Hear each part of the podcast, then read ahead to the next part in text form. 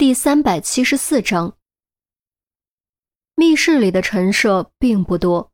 虽然上次众人没有刻意去注意那幅画，但看到那空白的相框以及残留的切割痕迹，任谁都能明白到底发生了什么。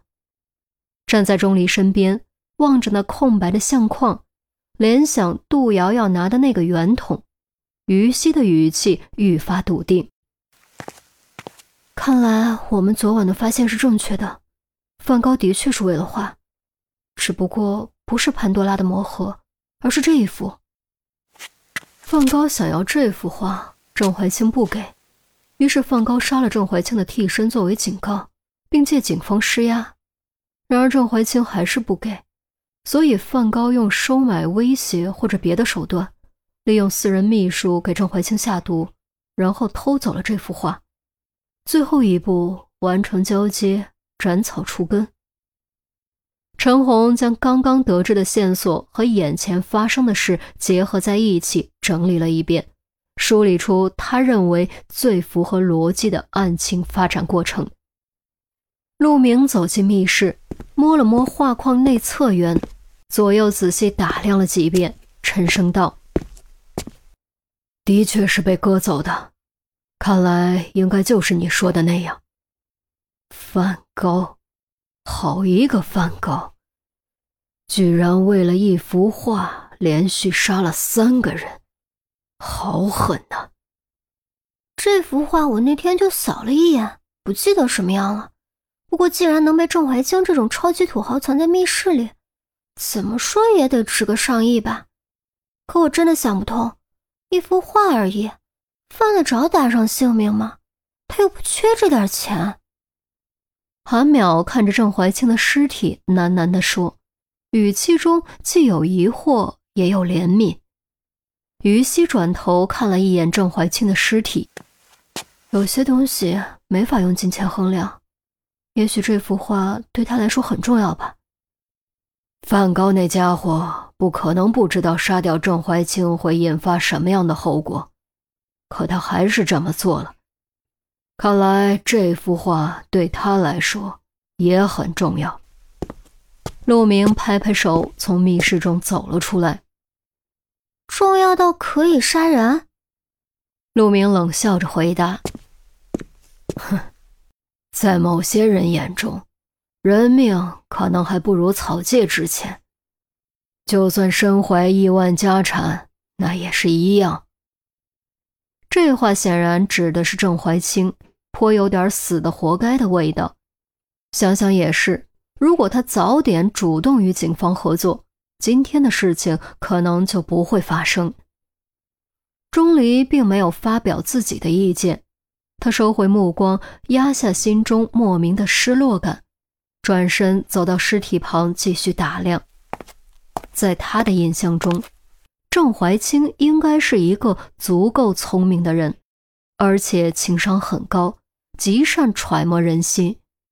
这样一个人为什么会说死就死，而且是死在自己秘书手中呢？是不是太突兀了一点儿？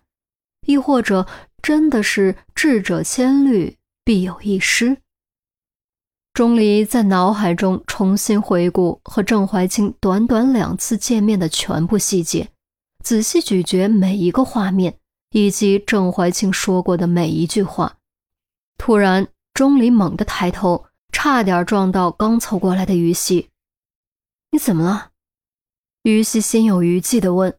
“可能是我暴露了这幅画的位置。”钟离的声音莫名微微颤抖，眼球左右移动，双拳握紧，额角冒出丝丝汗渍。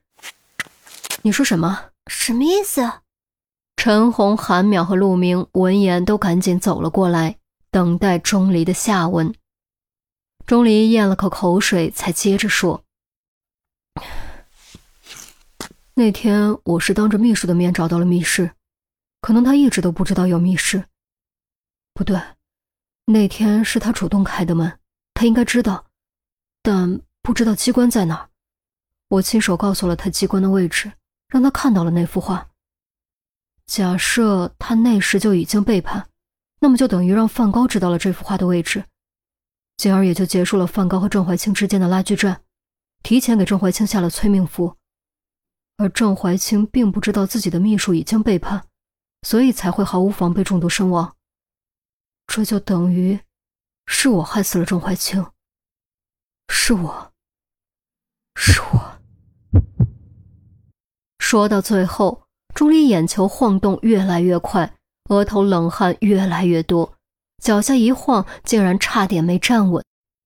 于西眼疾手快，连忙扶住他，入手感觉钟离的胳膊竟然在轻轻颤抖。不是你，你别这样想，真的别这样想，也许根本就不是你想的这样。于西急声安慰，却能体会钟离此刻的心情。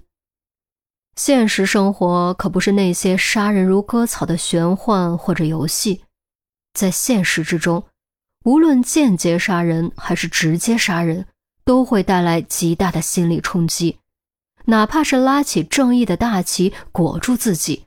也会受到内心的拷问和煎熬。当初他开枪击毙黑老大，就经历过这种煎熬，用了好久才勉强平复。这也是为什么无论中外，警察第一次开枪击毙歹徒之后，都要接受心理咨询的原因。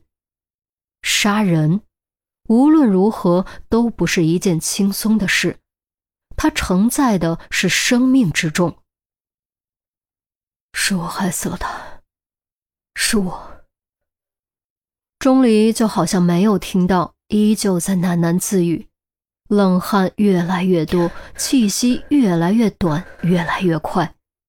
是的，他很聪明，比大部分人都聪明，心理素质也比绝大多数人更加优秀。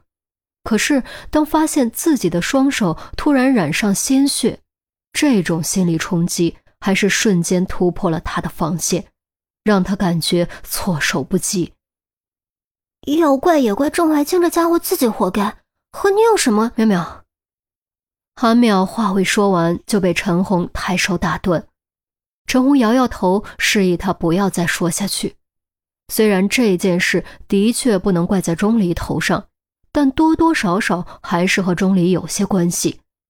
如果钟离能够立刻坦然推卸一切责任，那么钟离也就不再是现在的这个钟离，早晚有一天会被内心的魔鬼完全吞噬。唉，陆明叹了口气，用力捏住钟离的肩膀，语重心长地说：“小子，现在不是自责的时候。”抓住梵高才是当务之急。我相信你能控制住自己的情绪，别让我失望。钟离，于西也低低的喊了一声。钟离单手撑着桌子，闭上眼睛，长长吸了好几口气，颤抖渐渐停止。再睁开眼睛的时候，他已经恢复正常，只是脸色还有些苍白。抱歉，给大家添麻烦了。钟离低声说着，他也没料到自己会被突然袭来的狂潮吞没。好在他不是一个人，在他将要窒息的时候，一只只手将他从洪流中拉了出来。这就是朋友的意义和力量。没什么麻烦的，成长是有代价的，迈过这道坎儿。今后你会走得更稳当。陆明拍拍钟离的肩膀，收回手。这肩膀还是很单薄，完全是一个青年人的肩膀，可是上面却担着远超其承受能力的重量。